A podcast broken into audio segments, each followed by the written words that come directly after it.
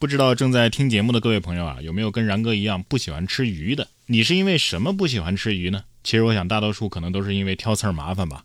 可是日前，中科院水生所桂建芳院士团队就发布了一个最新的研究成果。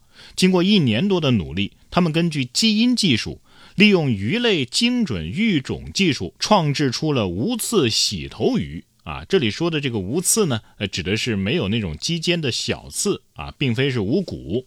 肌间小刺呢，位于鱼类的椎骨两侧肌间隔中，是种膜性的硬骨小刺。有朋友要问，这洗头鱼是什么呀？其实洗头鱼就是鲫鱼啊，鲫鱼没刺儿了，你敢信？那很多爱吃鲫鱼的这个朋友们啊，嗓子眼儿可能再也没有怕的了，对吧？但是鲫鱼得说了，我是非得进化成狼牙棒，你们才不会吃我，是不是？最近这个养鱼也好，卖鱼也好，都挺火啊，就是因为热播剧《狂飙》啊。二月二号，黑龙江就有一位男子，因为《狂飙》当中的反派主角是卖鱼起家的，就顺手分享了自己用冰柜养的各种鱼。视频当中啊，男子打开冰柜，里面摆满了各种巨型的名贵鱼类，但是都是已经死亡的啊，有不少这个金龙鱼啊、皇冠狗头啊等等。男子表示啊，自己特别喜欢养鱼。但是死了的鱼呢，舍不得扔啊，就放在冰柜当中。像这样的冰柜啊，它有七个。网友直呼啊，反正都是观赏鱼，放冰柜呢，倒也没啥毛病，就是价格有点让人心疼。这确实啊，一打开让人挺震惊的。这是高启强的武器库被曝光了呀。还有网友提议说，化冻之后吃了吧。其实观赏鱼它它不好吃啊，要是好吃的话，还能用来观赏吗？你说是不是？说到电视剧《狂飙》，电视剧《狂飙》当中的这个演员张颂文啊，就是那个高启强的扮演者，他的用心演绎啊，确实是让观众们大饱眼福。但是踏上演艺之路之前呢，您知道吗？张颂文曾经有一段做导游的经历，而且还获得过广东省最佳导游的荣誉。那是九九年的时候，据说最高的时候月收入能达到两万啊！九九年月入两万是啥概念啊？当年甲 A 俱乐部的主力球员未必都能拿得到这么多。张颂文做导游，在金海，我高家看上的景点一定要给你详细讲一讲。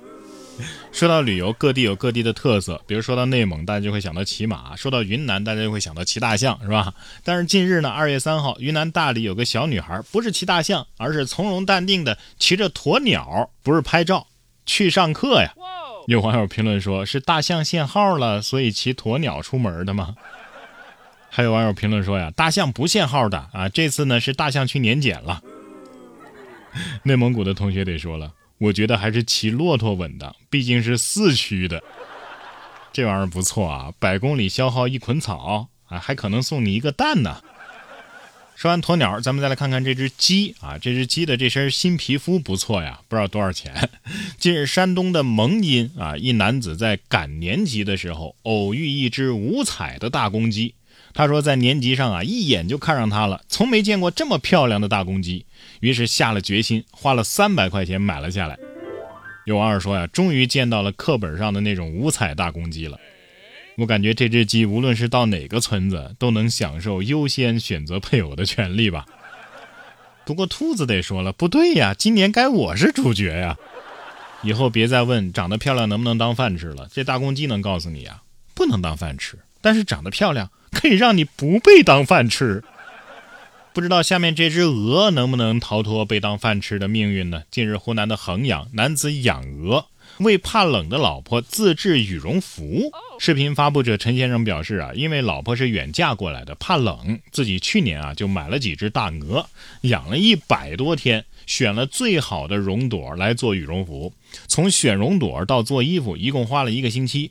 看到老婆穿着呢，也很开心，很暖和，自己呢也就开心了。大哥，别掩饰了，你是不是就想吃铁锅炖大鹅？你下次要是想吃烤全羊了，是不是也能顺便给老婆做个羊毛衫？大鹅做错了什么呢？他只是献出了自己的生命而已，但是他们得到的可是爱情啊！不过在这里还是要温馨提示一下啊，这羽绒服也不是随便做的。做羽绒服之前啊，这些鹅毛都是要经过严格的高温消毒的，不然穿一段时间啊，就会有一股鹅屎味儿。祝你们幸福。幸福生活，衣食住行，除了衣啊，这个住当然是更重要了。近日，浙江一位男子就分享了妈妈找熟人帮他装修房子踩雷的视频。据男子介绍说呀，全屋装修一共花了二十五万，但是风格呢，很像是二十年前的装修。客厅是亮面的地砖搭配大灯，玄关的柜子设计也特别矮。到了弟弟的房间，甚至连床头柜都没有了，只剩两个凳子。到了男子的卧室，更是奇葩，没有衣柜，全是半截柜的设计。这个阳台的窗户呢，用手轻轻一按就能摇晃起来。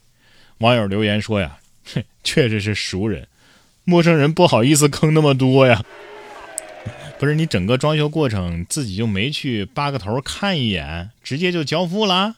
看来这熟人是够熟的了。你这哪是极简风啊，这叫廉价风啊！生人坑一半，熟人大满贯，是吧？特别是弟弟这个房间，床头放个凳子，这一下子呀，医院陪床那个劲儿就出来了。熟人都可以不要面子，那陌生人啊，就更不把面子当回事了。二月一号，江苏南京就有一位女生。在小吃摊前排队，结果遭到大妈的插队。随后，她的举动啊，让不少网友笑喷。女生表示啊，自己有告诉她要排队，但是大妈不理睬。最终呢，他就只能用手机搜了一段视频。女生举着手机，放大音量，贴着插队大妈的耳朵外放，放出来的话是这样说的：“我最讨厌插队的人了。”后面的顾客和老板娘啊都笑了。大妈呢，当然也听到了，但是毫无反应。临走还骂了女生一句：“ 哎呀，感觉这两个人都做到了又怂又勇呢。他都插队了，还在乎这点脸面吗？所以说呀，你外放啥的对他是没用的。哎，我就想问问，这个小吃叫啥呀？啊，这么多人排队，真有那么好吃吗？不过出门在外啊，这个遵守文明啊，特别是道德底线啊，这是应该的。甚至有时候啊，你不遵守有些规定，那是会造成严重后果的。”日前，第七幺零次列车运行至苏州到南京区间的时候，就有这么一位王某在列车的厕所里抽了烟，导致列车呀自动降速了。王某称啊，之前乘坐过老式的绿皮车是可以抽烟的呀。这次乘车呢，这次乘车呢，看到这车也是绿色的，就没太注意。上车之后烟瘾犯了，就抽了烟。最终，王某被铁路警方行政拘留五天。哎呀，你这理由，你说我都不信。买票的时候你不知道这是动车吗？D 打头的呀，是吧？而且你这个价钱买绿皮车的票，你能乐意吗？是不是？上车之后也看得出来呀，这车里的内饰都不一样啊。动车得说了，咋的？我换个怀旧款经典皮肤，你就不认识了？